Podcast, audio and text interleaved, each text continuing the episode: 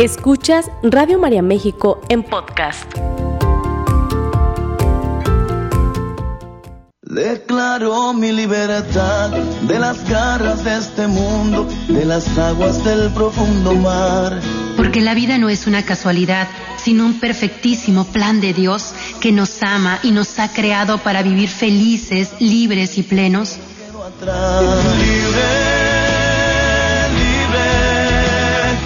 Libres para Servir, un programa donde reflexionaremos juntos y en comunidad sobre el llamado de amor de Cristo, camino, verdad y vida, que nos motiva a vivir en plena libertad como hijos de Dios. Comenzamos.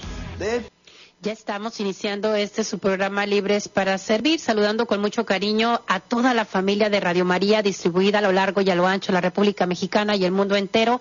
Gracias a todos ustedes por ser parte de este maravilloso mundo de Radio María, ¿verdad? Esta familia espiritual que nos conectamos todos todos los días 24/7 para ustedes, para llevar un mensaje de esperanza. Somos esa voz de esperanza para llevar a sus corazones ese alimento humano y espiritual y que cada programa aporta en su propia este contenido un granito, ¿verdad?, de arena en ese mar inmenso de necesidades que existen dentro del corazón del ser humano.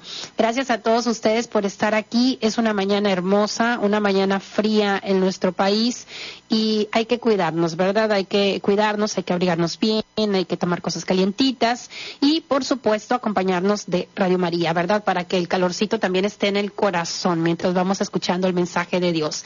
Quiero saludar con mucho cariño a toda la gente que nos escucha en Guadalajara, Jalisco. Gracias por estar aquí, a la gente que está en Puerto Vallarta también, a nuestra familia que se encuentra en Culiacán, Sinaloa, por supuesto, a toda mi gente linda de Culiacán, todos sus alrededores. Gracias a la gente de Quilá, de Nabolato, Oso Viejo. Gracias por estar aquí, de verdad lo reconocemos y nos sentimos muy reconfortados con toda la gente que nos escucha desde San Luis Potosí.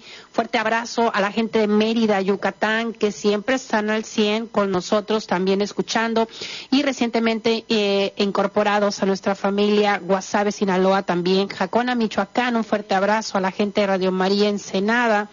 Que el Señor les bendiga abundantemente a nuestra familia de Radio María a nivel internacional, Chile, Colombia, haciéndose presente, Perú también, que se conectan a través del Internet y ya están aquí con nosotros se presente aquí con nosotros y colocamos, por supuesto, en el banco de oración todas sus intenciones y a toda su familia, recordándoles pues que somos una comunidad que además de transmitir mensaje, ¿verdad? La palabra también de Dios y mensaje, somos una comunidad de intercesión que oramos los unos por los otros. Y te recuerdo los teléfonos en cabina para que nos marques al 712-6663 para que eh, dejes tus mensajitos, coloques a tu familia en el banco de oración, hagas una sugerencia de tema.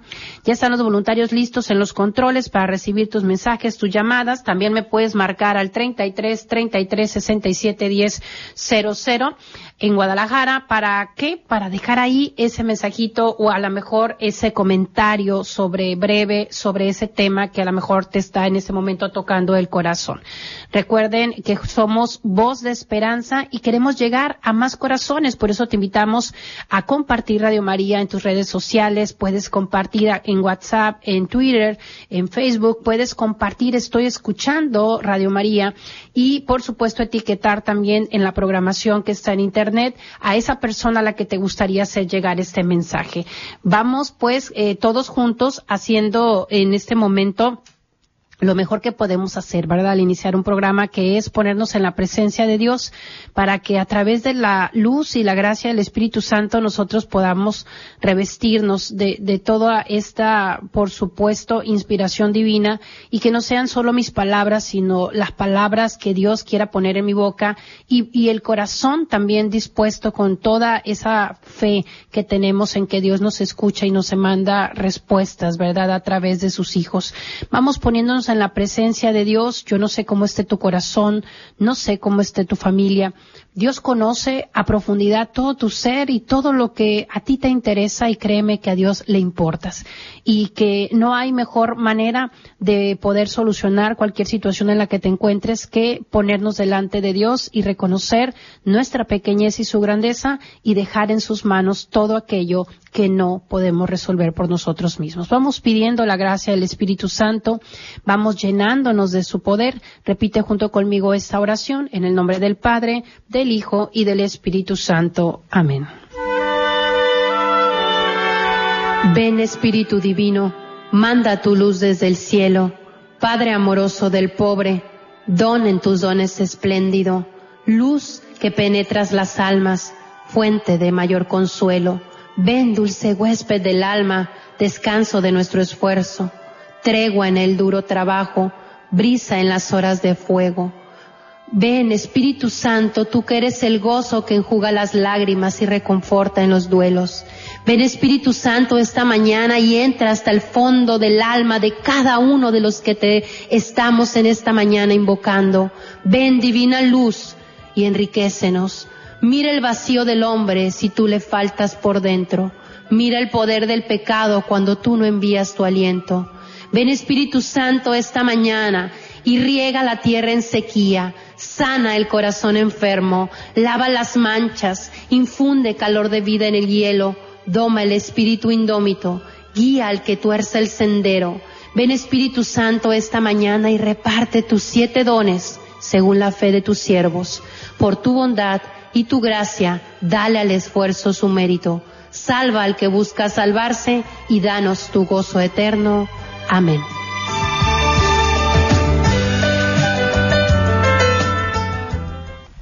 Estando ya revestidos con la gracia del Espíritu Santo, vamos a dar inicio al programa que hemos preparado el día de hoy, un tema muy interesante como todo lo que tratamos de traer para ustedes todos los lunes. Y el día de hoy vamos a hablar de un tema que lleva por título Los criterios de Dios, los criterios del mundo. Vamos a desmenuzar un poco el Evangelio que reflexionábamos el día de ayer en la Santa Misa y que cada uno de nosotros como cristianos para poder crecer humana y espiritualmente necesitamos conocer la médula del Evangelio que es precisamente eh, esto que hoy vamos a compartir, ¿verdad? Todos de una forma u de otra tenemos eh, criterios con los que nosotros vivimos nuestro día a día. Tenemos criterios con los que juzgamos, con los que sopesamos poco a poco la realidad y lo hacemos de modo especial, sobre todo eh, el uso de esos criterios cuando tenemos que tomar alguna decisión pensando en, en, lo que fuera mejor para nosotros, tratando de poner en la balanza lo positivo o lo negativo de las alternativas que tenemos. Y esto es correcto. Tener criterio es importante. Tener criterios de vida es necesario. Eh, estos criterios están en nuestra vida regulados principalmente por la cultura en la que nosotros vivimos. Vamos nosotros siendo impregnados de nuestra cultura, también del sistema de crianza que recibimos, por supuesto, de nuestros padres, nuestras figuras de autoridad, las personas cuidadoras primarias que tuvimos, esto de nuestros maestros y todos estos eh, eh, eh, sistema que fue acompañando nuestra formación. Los criterios también se van formando en base al entorno en el que nosotros nos hemos desenvuelto en las distintas áreas y sobre todo de las experiencias que hemos vivido, ¿verdad? Se va formando un criterio eh, que va generando en nuestra vida ese detonante para las decisiones que tomamos, ¿no? Eh, un ejemplo de cómo nosotros somos impregnados de distintos criterios, aunque a veces no somos tan conscientes de los criterios con los que vivimos. A mí sí me gustaría que el día de hoy hicieras un ejercicio para eh, de verdad esforzarte y darte cuenta ah, desde dónde vives, que es algo bien importante. Nosotros si metemos una esponja, mi querido Radio Escucha, eh, en, una bandeja de agua, ¿verdad? Nosotros vamos ahí dándonos cuenta cómo esa esponja poco a poquito se va impregnando, se va humedeciendo hasta el punto que queda totalmente remojada. Algo análogo va sucediendo con nosotros en cuanto a las ideas, a los criterios que el entorno nos va transmitiendo, ¿no? Y lo vamos incorporando nosotros a nuestra vida de una forma consciente a veces y de otra forma inconsciente eh, y vamos haciendo que esto se vaya traduciendo en nuestra forma de hablar, en nuestra forma de pensar, en nuestra forma incluso de sentir. Fíjese hasta dónde van estos criterios de vida y nos vamos empapando de todo esto, ¿no? Lamentablemente tenemos que decirlo y hay que reconocerlo, ¿verdad? Con madurez, madurez, perdón, que hay muchas ideas y muchos criterios en el mundo y en la cultura actual que no corresponden a los criterios del Evangelio y al mensaje que Dios quiere traer al mundo. Y esto nos puede llevar sobre todo por un camino equivocado, por un camino erróneo respecto a la santidad y respecto a la paz y la felicidad que cada uno de nosotros busca. El mundo tiene sus criterios, Dios tiene sus criterios y nosotros tenemos que esforzarnos continuamente por escuchar la voz de Dios que nos habla y va poco a poco también impregnando en nosotros ese criterio que nos conviene, que nos sana, que nos libera, que nos va a cada uno de nosotros salvando, ¿no? Entonces, el mundo tiene ese criterio también y lo va lanzando como verdades. Y una de las verdades y de los criterios que el mundo tiene es que, por ejemplo, eh, el mundo tiene el criterio de que tanto tienes, tanto vales, ¿verdad? Y también tiene el criterio que si tenemos muchos bienes, pues entonces nosotros somos exitosos. Esos son los criterios del mundo, que la persona entre más títulos tenga colgados en la pared o más conocimiento tenga o más reconocimiento público tenga, es una persona mucho más feliz o más exitosa. Incluso está vinculado los criterios del mundo con la felicidad, ¿no? Y lo vamos a ir descubriendo que esto no es así. El mundo nos da un criterio, ¿verdad? Que si tenemos un buen aspecto físico, pues entonces también somos personas, este, eh, apropiadas, ¿verdad? Aceptadas y que tenemos que tener cierto color de piel o que tenemos que vernos físicamente de cierta manera. Una buena posición social es el criterio del mundo, ¿verdad? Hay que vivir acomodados, hay que vivir en lo mejor que exista en tu ciudad o, o en el lugar donde estás. E, ese es el criterio del mundo, ¿verdad? El mundo también nos dice, como para qué sufrir, ¿verdad? Los que sufren es gente amolada, los que tienen problemas y lo, no, pues es que la realidad es que el mundo tiene eh, siempre las dos facetas, la parte de las pruebas, de los retos, del dolor y, el mundo tiene su criterio de no te compliques, ¿verdad? No hay que sufrir y, y nos manda un sinfín de, de qué, de criterios que nosotros vamos absorbiendo de forma inconsciente, incluso lo hace a través de los medios de comunicación, ¿no? Nos dice que si nosotros dependemos de nosotros mismos, entonces seremos mejores y seremos mucho más felices de lo que estamos siendo, ¿no?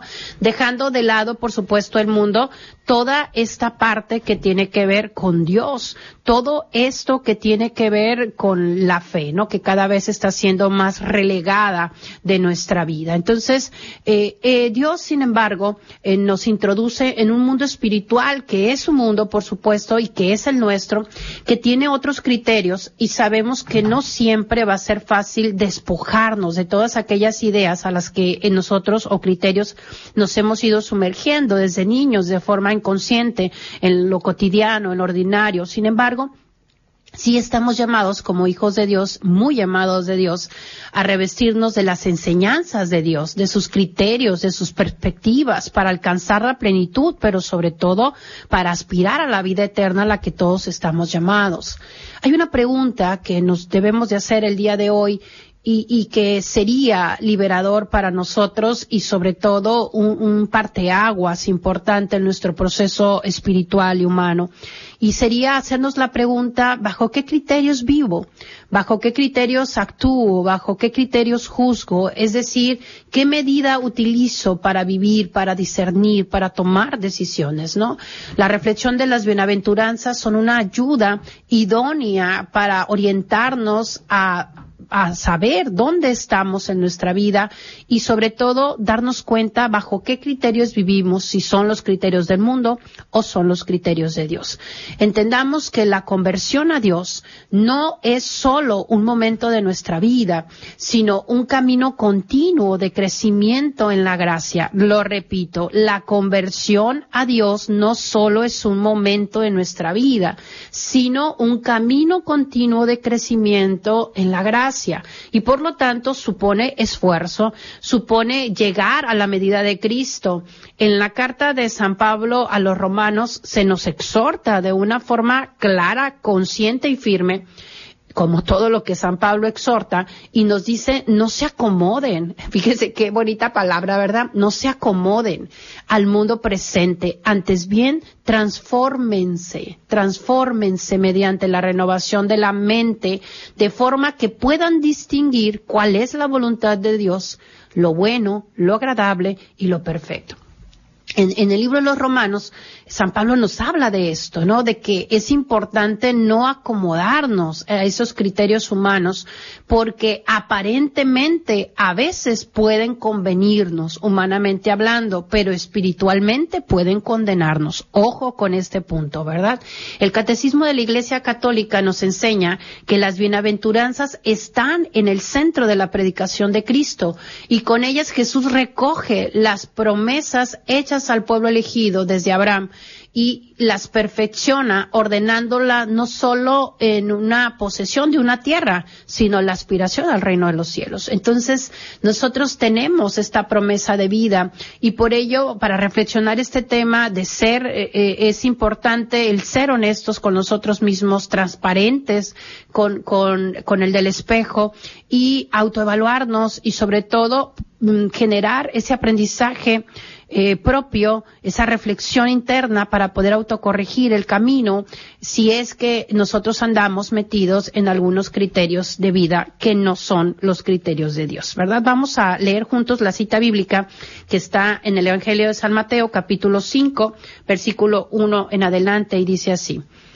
Viendo la muchedumbre, subió al monte, se sentó y sus discípulos se le acercaron, y tomando la palabra les enseñó diciendo, Bienaventurados los pobres de espíritu, porque de ellos es el reino de los cielos. Bienaventurados los mansos y humildes de corazón, porque ellos poseerán la tierra por herencia. Bienaventurados los que lloran, porque ellos serán consolados. Bienaventurados los que tienen sed y hambre de justicia, porque ellos serán saciados. Bienaventurados los misericordiosos, porque ellos alcanzarán misericordia. Bienaventurados los limpios de corazón, porque ellos verán a Dios. Bienaventurados los que trabajan por la paz, porque ellos serán llamados hijos de Dios. Bienaventurados los perseguidos por causa de la justicia, porque de ellos es el reino de los cielos. Bienaventurados serán cuando los injurien y los persigan y digan con mentira toda clase de mal contra ustedes por mi causa. Alégrense y regocíjense, porque nuestra recompensa será grande en los cielos, pues de la misma manera persiguieron a los profetas anteriores a nosotros. Palabra de Dios. Y encontrando esta cita bíblica, nosotros nos damos cuenta pues de estas bienaventuranzas que son importantes eh, reflexionar. Y vamos a tratar el día de hoy de tomar eh, eh, las primeras para tratar de sacar una enseñanza que nos lleve a este crecimiento humano y sobre todo al crecimiento espiritual. Bienaventurados los pobres de espíritu, dice la primer bienaventuranza. Jesús vino a la tierra a establecer un reino que no solo es físico, que no solo es material, no es un reino político, sino atraer un reino espiritual, el reino de los cielos. Entonces, ser pobres de espíritu significa mm, simplemente entender que Él es Dios y nosotros somos sus hijos. Saber la pequeñez que nosotros poseemos y la grandeza de nuestro Dios y eso pues llevarnos a generar una actitud constante de humildad de corazón y de espíritu. Y también ser pobres de espíritu significa ser desprendidos interiormente en lo profundo del ser, sin aferrarnos a las cosas, sin aferrarnos a las personas, sin aferrarnos a las circunstancias. Eso es lo que significa la palabra bienaventurados los pobres de espíritu, es decir, dichosos aquellos que saben reconocer la grandeza de Dios y su lugar dentro de la creación.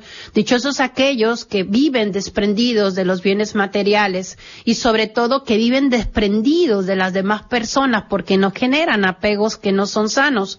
Dichosos aquellos que no se apegan a las circunstancias, sino que viven el día presente que les está tocando.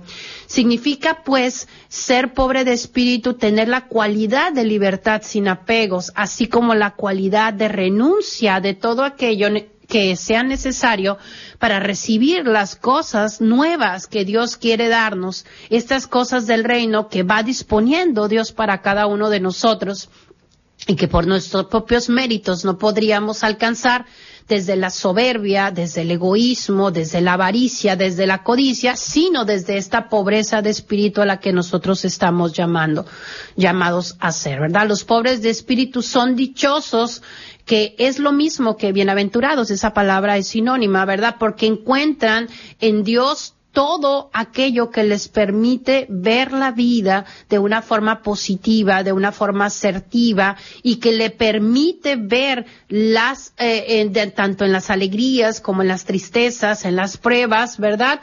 Las cualidades de bendición que Dios da a través de cada una de las circunstancias. En un mundo lleno de apegos que no son sanos, lleno de dependencias materiales, lleno de dependencias físicas, de eh, dependencias emocionales y espirituales, no es sencillo vivir conforme al criterio de Dios de ser pobres de espíritu, porque nos apegamos a todo y nos apegamos a todos, ¿verdad? Y esta es la parte que nosotros tenemos que ahorita autoevaluar qué tan apegado estoy, qué tanta facilidad tengo de desprendimiento, qué tan humilde soy de corazón, ¿verdad? O solo cuando tengo eh, eh, a lo mejor esa chispa de gracia dentro de mi corazón.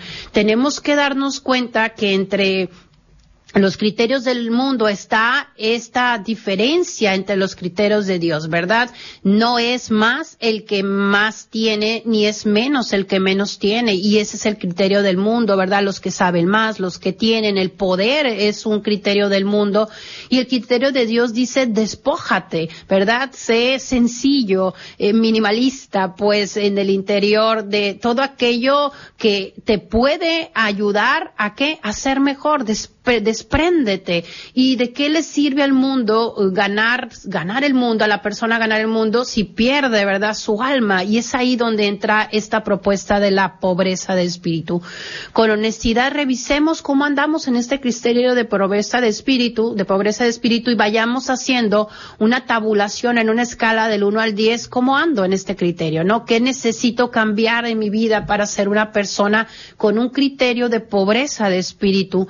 ¿Qué necesito soltar, qué necesito adquirir en mi vida para vivir y actuar conforme a este criterio de humildad, de desprendimiento, de despojo, de renuncia, así como la apertura a todas las cosas de Dios y, y sobre todo saber que cuando me siento mal, reconozco ese poderío de Dios en mi vida y acudo a Dios, ¿verdad? Porque hoy en día no somos pobres de espíritu. ¿Por qué? Porque no reconocemos ni damos el lugar a Dios. El pobre de espíritu da ese lugar que le corresponde a Dios en su vida y vive en esa apertura a las cosas de Dios. Esa es la pobreza espiritual, ese reconocimiento de Dios en todo lo que, lo que sucede, en todo lo que soy, en todo lo que hago, en todo lo que acontece.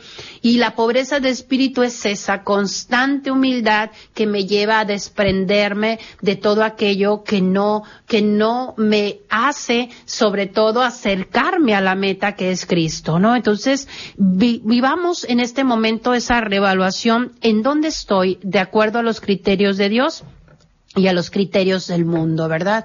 Segunda bienaventuranza, dice, bienaventurados los que lloran, es decir, bienaventurados los que pasan dolor, sufrimiento, y aquí en este criterio de Dios, pues ya nos estamos empezando a complicar más. Si el primero estaba medio difícil, ¿verdad? El segundo ni se diga. El dolor interior dice la palabra de Dios, nos abre a una relación con Dios, nos abre a una relación con nosotros mismos y con el prójimo. Y por lo tanto el dolor interior es necesario para el crecimiento, ¿verdad? Duelen los huesos cuando estamos creciendo físicamente, duele, ¿verdad? Este, los cambios, duele el progreso, duele eh, eh, todo lo, que realmente es significativo pasa por el proceso del dolor. Criterio del mundo ante este criterio de Dios es los que lloran son débiles, los que lloran son frágiles, ¿verdad? No sirven, son la cosa bajita de la sociedad.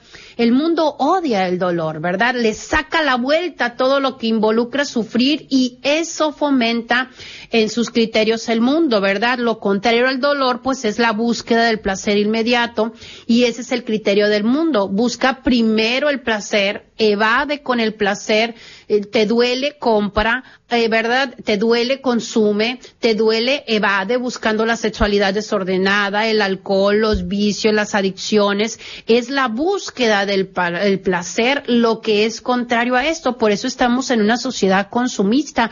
Por eso eh, el trastorno obsesivo compulsivo respecto a la adquisición de objetos en las compras, los compradores compulsivos, los acumuladores, son trastornos cada vez más comunes. Dios, por el contrario, en su criterio, de dichosos los que lloran nos exhorta a encontrar el sentido del dolor, como Él lo hizo en la cruz, un dolor que se vuelve redentor, que tiene el poder incluso de bendecir a otros y encontrar nosotros en nuestro propio dolor en la vida, en las pruebas, esta capacidad de transformación en el dolor, ¿verdad? Llorar no solo limpia los ojos, sino limpia el alma, más aún cuando se llora, llora con este sentido espiritual y no solo con el sentido humano de queja, de angustia, de, miedo, ¿verdad? Sino cuando lloramos de esperanza, ahí el alma empieza a hacer su transformación. Llorar en el sentido humano significa recordar estas dos formas más importante que Dios nos pide, llorar por la muerte de un ser querido, llorar por haber ofendido a Dios y al prójimo. Y de esto es lo que nosotros sí estamos llamados a llorar dentro de este criterio de Dios. Vamos revisando nuestro corazón, voy a ir a un corte y cuando regresemos continuamos con este interesante tema. No se me desconecte. Sigue escuchando Radio María México en podcast. Ya estamos de regreso en este su programa Libres para Servir, agradeciendo sus mensajitos, sus llamadas. Gracias por estar aquí con nosotros. Nos da muchísimo gusto saber que del otro lado de los micrófonos, ¿verdad? Se encuentran personas con el corazón dispuesto, escuchando el mensaje que tenemos el día de hoy. Y colocamos con mucho cariño en el banco de oración a mi querida amiga, la señora Lina Acosta, ¿verdad? Que se encuentra por allá en Nabolato, Sinaloa. Un fuerte abrazo a mi querida amiga también, Rosa Guadalupe Sánchez. Un fuerte abrazo y bendiciones para toda su familia en especial un anónimo nos dice, pedimos por todos los matrimonios en crisis, por supuesto, para que el Señor les conceda uso de los criterios suyos y no los del mundo. Ah, qué bonito mensaje, ¿verdad? Claro que sí, pedimos por todos los matrimonios, Banco de Oración para Ingracia Polanco, María José Gurumbel, Sara, que nos escucha en Cuernavaca, un fuerte abrazo también para ella y su familia, Jaime y Roxana Larreache también que nos escuchan los amigos por allá en Mérida, Yucatán, que el Señor los bendiga abundantemente también Pedimos por Lucía Torres, María Teresa Puerto, también Ed Delgadillo, también bendiciones y pedimos por su nieta Jenny también para que el Señor le conceda este bendición y salud. Pedimos por Calet Adolfo, la familia Ramírez Ibarra también que nos escuchan en Abolato, Sinaloa, María de Jesús Villanueva, también por la salud de Jesús Valdés, Jesús Hernández y Efraín. Gracias también, eh, Banco de Oración por Javier Ramón Manuel también, Flor Beltrán, un fuerte abrazo hasta California. Eh, Emelda López también pide banco de oración por la familia Jiménez Castellanos, Jiménez y por María Uribe, también la conversión de sus hijos. eh, Berta Oropesa, Banco de Oración por los Enfermos y por Alejandra Rivera, ¿verdad? Eh, José Refugio Dávila Tejada, también el Banco de Oración y también por la conversión de todos nuestros hermanos, ¿verdad? Isabel Rodríguez, eh, bendiciones para ella y su familia. Margarita Montes Rosales también, para que el Señor siga derramando su amor en nuestros corazones. Claro que sí. en el banco de oración para Gloria Roxana Suro Quispe, también que nos está escuchando desde Perú. Un fuerte abrazo, Gloria, para ti, para toda tu familia. Bendiciones. María Arauza, Alma Chavarín, también un fuerte abrazo.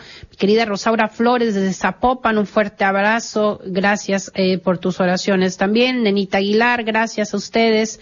Eh, Carmen Aguilar, Daniela Paola Zazueta, por la familia Gastelum Zazueta. Bendiciones para todos ustedes, ¿verdad? Gracias a toda la gente que se comunica con nosotros y que se hace presente a través de eh, el, Internet, a través del banco de oración. Eh, fuerte abrazo para todos ustedes. Que siga Dios derramando sus bendiciones a cada uno de ustedes. también pedimos por Adriana Hernández, bendiciones abundantes para toda la gente que nos escucha a través de Internet Mario Alejandro Blanco, también Dora Figueroa, Nadia eh, Judith Martínez Flores, gracias por estar aquí con nosotros. Estos son seguidores de Facebook también. Apolinar Sánchez, bendiciones abundantes, Estelita Arano, Gualo Cázares, Norma Oleachea, gracias por acompañarnos, Sandra Luz López, que el Señor les bendiga, Raquel Soto, claro que sí, eh, Jenny Cárdenas, un fuerte abrazo para todos ustedes, que el Señor derrame su gracia y su bendición sobre ustedes, sus familias y proyectos. Gracias por estar aquí. Vamos a continuar con el tema. Decíamos, los criterios de Dios y los criterios del mundo no son compaginables, ¿verdad? No, no pueden ordenarse en la misma línea porque lo que el mundo busca es el placer aquí en la tierra y los criterios de Dios nos hablan de la plenitud en la vida eterna en el reino de los cielos. Entonces, muchas veces no vamos a ver recompensado inmediatamente todo lo que nosotros vivimos en estas promesas divinas porque no nuestra recompensa no está aquí en la tierra. Anticipo que tenemos nosotros las primicias del Espíritu Santo y que claro que podemos nosotros vivir una vida eh, dichosa, como lo habla la bienaventuranza, sobre todo desde la concepción de lo que realmente hace feliz al hombre es la naturaleza espiritual que posee y cuando esa naturaleza es alimentada, pues entonces encontramos dicha también en este mundo, encontramos consuelo, encontramos herencia en todo lo que hacemos, ¿no? Entonces, el criterio de los que lloran, ¿verdad? Eh, es, es importante. El Papa Francisco en uno de sus discursos decía, el ser humano debe llorar, debe llorar para vaciar el corazón y para depositar delante de Dios todo aquello que, que escapa de, de su espíritu interior cuando algo realmente le duele. ¿Por qué llorar?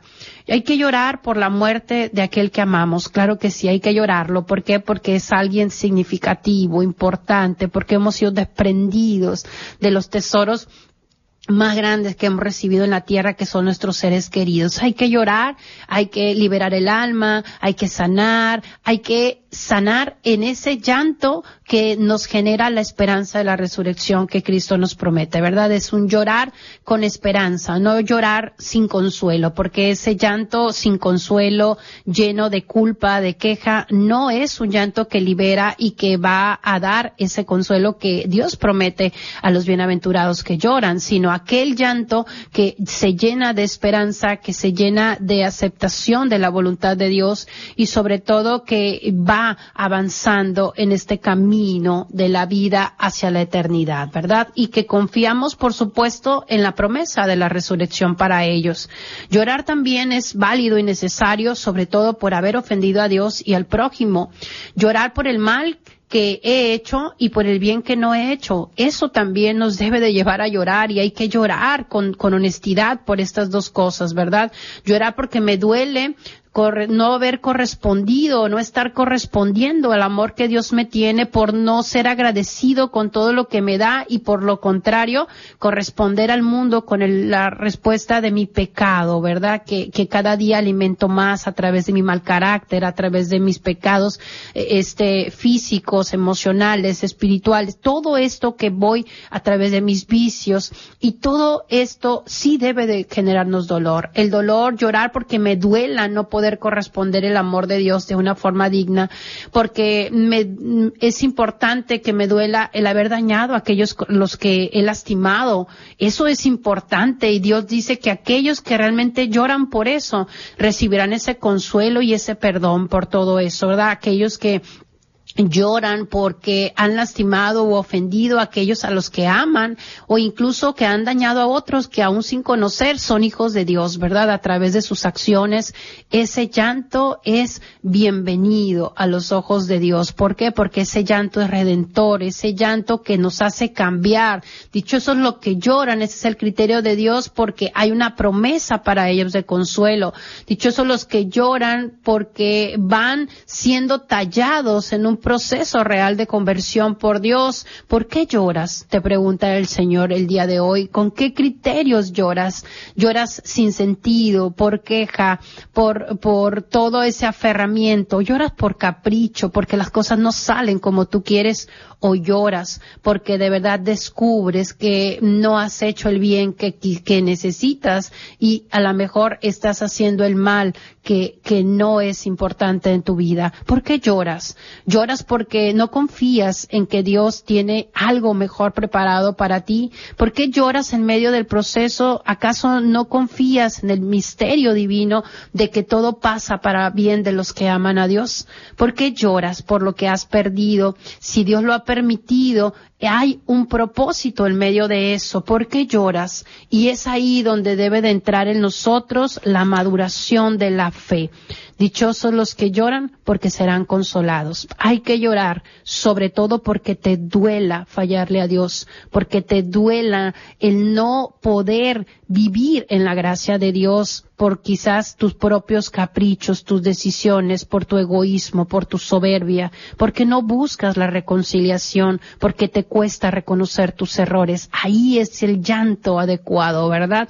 Y es importante que nosotros aprendamos a generar eso y el sentido del dolor que vivimos para volverlo redentor. Todo lo que nos pasa, que nos hace sufrir y que nos causa dolor interno, cuando es puesto delante de Dios, genera una transformación total, no solamente para eh, lo que voy decidiendo, sino para toda mi vida propia y mi vida espiritual, ¿verdad? Que se va a ir resonando y se va a ir transformando en la eternidad, ¿verdad? Porque Así será la corona que nos tienen preparada en el cielo. Entonces, vamos buscando esos criterios del mundo, vamos buscando los criterios de Dios. Bienaventurados los mansos y humildes de corazón, dice la palabra. Los criterios del mundo dicen ni más, ¿verdad? Te la hacen que te la paguen, ¿verdad? Ese es el criterio del mundo. Tú me gritas, pues yo te puedo gritar más fuerte. No voy a perdonar nunca lo que esta persona me hizo.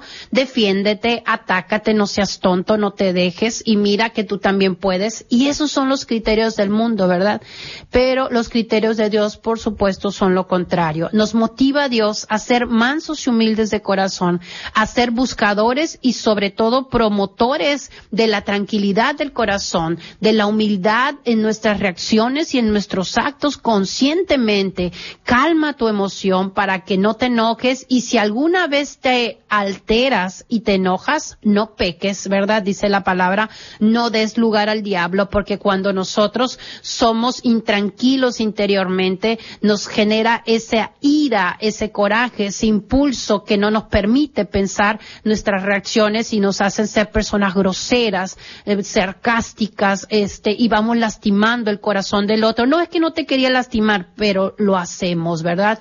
Es muy laudable el, el modelar la, la alteración con la reflexión. Nosotros tenemos que buscar esa virtud de dominar nuestra ira para que no caigamos en ese pecado, ¿verdad? Tenemos que buscar, sobre todo, darnos cuenta que nuestro ornato consiste en la incorrupción de un espíritu manso, humilde y tranquilo, que esa es pues la hermosura que refleja la presencia de Dios en nosotros. Una persona tranquila, una persona apacible, es una persona que refleja a Dios, por supuesto que sí. Cuida el templo de Dios. Tú eres templo del Espíritu Santo y para que haya paz y tranquilidad necesito cuidar esa paz y esa tranquilidad en mi vida, en mi mente, en mi corazón, en mi, en mis reacciones, en mis pensamientos. Tú estás a cargo de tus pensamientos, tú estás a cargo de tus sentimientos, de tus decisiones.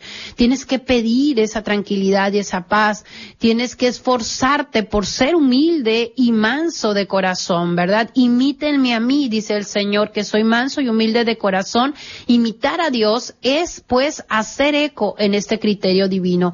Preguntémonos en este momento de nuestra vida, en esa evaluación que estamos tabulando en esta mañana, ¿soy realmente una persona mansa? Es decir, ¿soy tranquilo, soy sereno o me altero por todo y por nada, ¿verdad? O soy un chilpitín, ¿verdad? Que nomás me tocan en chilo, ¿verdad? Y por nada tengo la mecha corta, todo me todo me enoja, todo me lo tomo personal, soy una persona impulsiva, soy una persona reactiva, no pienso antes de actuar, no oro antes de pensar, ¿verdad? Y los seres que son mansos son personas que van reflejando esa presencia de Dios y que van contagiando de todo esto al resto de las personas que están con ellos. El ser manso no significa ser menso, ¿verdad? Jesús fue manso de corazón, pero a la vez muy firme en sus principios y toda la Biblia nos va develando esta actitud de Jesús. Los mansos y humildes, dice la palabra, heredarán la tierra. Es decir, heredar la tierra significa que cuando usted está en control de sus emociones puede llegar a ser alguien que disfrute de la vida y que puede heredar ese disfrute a los demás. Ejercicios de tarea que le voy a dejar para que busque la mansedumbre y la humildad, ser comprensivo, y bajarle unas ocho o diez rayitas a la exigencia hacia usted mismo y hacia los demás.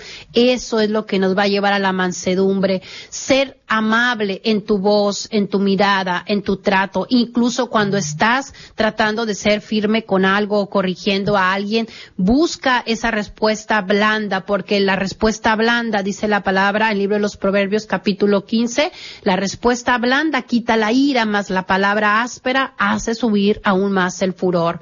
Sé fácil de amar, no seas una persona complicada. A veces hay personas que de verdad, ¿cómo nos complican el amarlos? Porque porque son batallosos.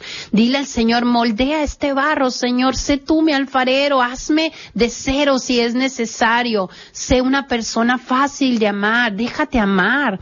Sé enseñable, humilde, abierto para dejarte enseñar, aceptar la corrección. ¿Sabes que Dios nos corrige a través de nuestros hermanos? ¿Sabes que Dios nos va hablando y nos va moldeando también a través de otras personas? Déjate enseñar, no asumas que lo sabes todo. Sé una persona enseñable. E, eso nos hace ser mansos y humildes de corazón. Busca el bien mayor en todo. A veces perder es ganar. A veces perder es avanzar. Reconocer es crecer. Perdona y pide perdón. Eso nos mantiene humildes porque también nosotros nos equivocamos. Y sobre todo, mantén tus rodillas siempre dobladas ante Dios. No importa cuán tan grande te sientas delante de los hombres. Esto nos va a hacer, pues, caer en las promesas de vida eterna y saber que la tierra de nuestro interior irá creciendo con la gracia y la bendición de Dios si vamos renovando con estos nuevos criterios nuestro actuar diario. Que el Señor te bendiga. En el siguiente programa continuamos con este interesante tema. Vamos juntos poniendo en práctica lo que aquí cada uno de nosotros hemos escuchado. Que Te bendiga. Nos vemos el próximo lunes. Ánimo a trabajar. Esta fue una producción de Radio María México.